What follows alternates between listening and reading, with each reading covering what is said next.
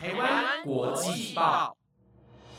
，The Taiwan Times 制作播出，值得您关注的国际新闻节目。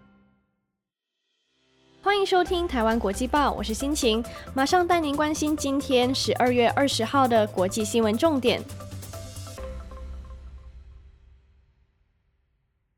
您是否曾经想过，如果周遭的讯息都是不可信的，世界会变成什么样子吗？当代社会的资讯就是一个超级大的迷宫，而假新闻就像是那个迷宫中的捉迷藏冠军，它就像是媒体上的变色龙，把你的世界染成你最喜欢的颜色，影响你的观点，改变你的态度，甚至误导你的行为。近几年，各种减肥断食方法层出不穷，从三餐时间到运动时间。但你知道吗？一般人进行间歇性进食，一定要在医师或是营养师的饮食计划跟监督下执行，而不是自己 DIY。健康饮食需要注重的是饮食的内容、规律的用餐习惯与定期的运动，而不只是网上提到的饮食时间与计算卡路里。在这个世界上，我们每天都要面对各种资讯，因此我要告诉各位听众，有一个非常棒的倡议活动正在进行，那就是台湾国际报的假新闻倡议活动。希望大家能够更加识别媒体中的真实与虚假。你可以点击官方 IG 参与这个活动，一同为清晰的思维而努力。不仅在资讯中找到你最喜欢的颜色，更能确保这些颜色是真实的。我们期待你的参与。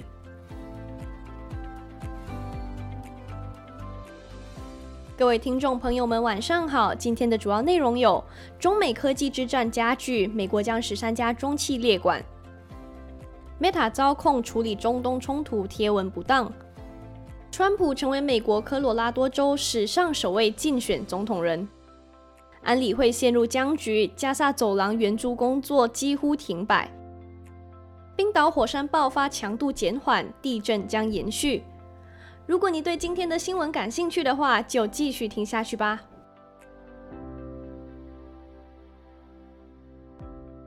首先带您来关注中国科技战仍然在持续燃烧中。根据美国政府今天发出的通知，已经将十三家在中国的企业列入美国出口管制的未经核实清单，说美国官员无法实地检查这十三家企业。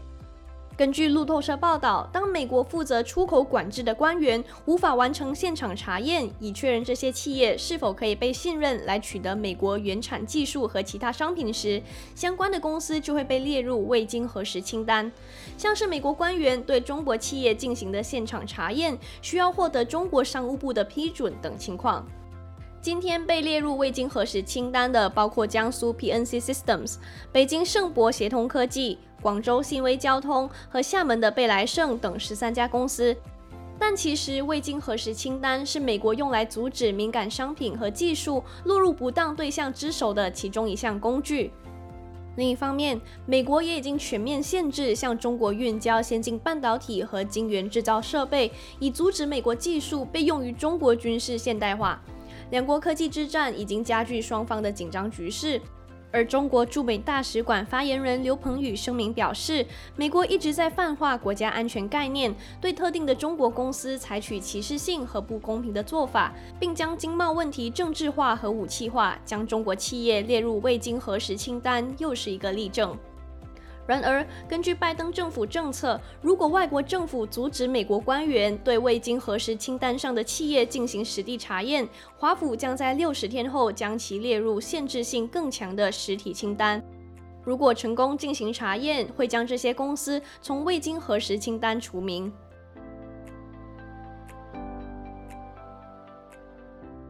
接着带您看到，美国科技巨兽 Meta，同时也是社群网络平台 Facebook 和 Instagram 的母公司，今天遭其独立监督委员会批评处理中东冲突贴文不当，将呈现人类苦难，可能成为人权证据的贴文删除。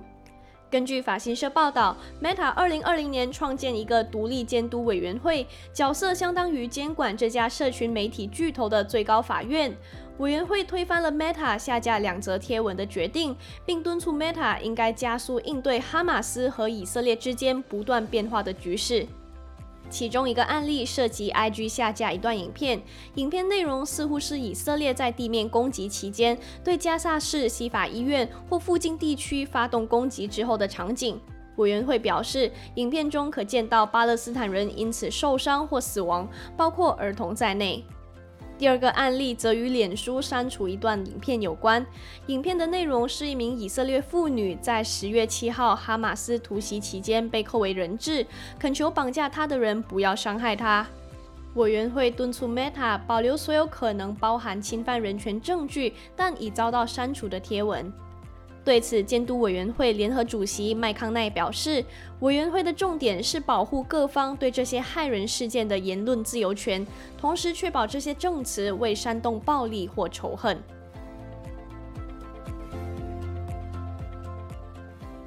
接着带您看到美国史上首位被视为不具角逐白宫大位资格的总统候选人川普。美国科罗拉多州最高法院今天裁定，前总统川普涉及他的支持者2021年1月21日攻击国会事件，因此不得出现在明年科州总统初选选票上。根据路透社报道，科罗拉多州最高法院以四比三作出这项裁决，依据是罕见引用的美国宪法第十四修正案第三款。这项条款禁止曾经涉及作乱或反叛的官员担任公职。超过半数的法官写道：“我们并不是轻易达成这些结论。我们意识到目前在我们面前的问题规模与重要性。我们同样也意识到，我们有实施法律的庄严职责，不带着恐惧或偏袒，在不受公众反应左右下，做出法律授权我们的裁定。”至于川普竞选团队对于这项法案裁决表示有缺失、不民主，并说将提出上诉。川普竞选团队发言人史蒂芬·张就说了：“科罗拉多州最高法院今晚做出完全有缺陷的裁决，我们将迅速向美国联邦最高法院提出上诉，并同时请求暂缓执行这项极不民主的裁定。”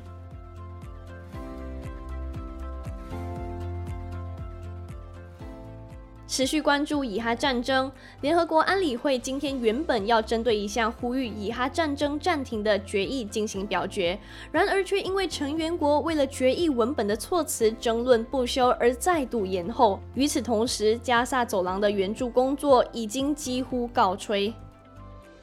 综合法新社和路透社报道，三名外交消息人士称，针对呼吁以色列与巴勒斯坦武装团体哈马斯暂时停止敌对行为最新决议文本的表决，已经推迟至明天进行。这几名消息人士指出，安理会成员正在努力针对这项决议取得共识。表决在昨天已经遭到推迟，今天一整天下来，表决又被数度延后。安理会意见不合的争论点之一是，外交官员正在争论是要呼吁暂停或休战，或将任何停火定调为人道停火。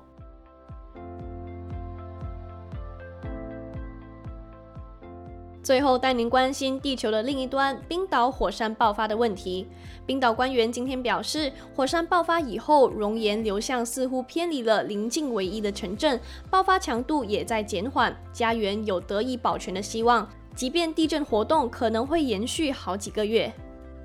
综合法新社和路透社报道，冰岛气象局表示，火山昨天晚上十点十七分左右开始喷发，熔岩和烟雾直冲一百公尺高。距离雷克雅内斯半岛已经疏散的渔港格林达维克仅仅只有三公里，当地之前已经出现一连串小规模的地震。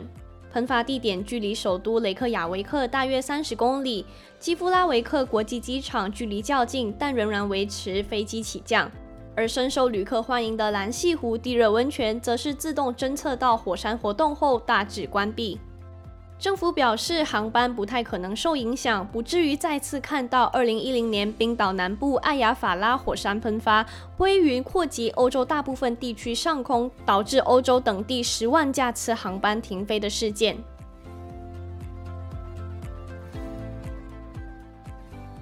以上就是今天的新闻内容。今天是小周末，大家忙完后有打算去做什么事情放松一下吗？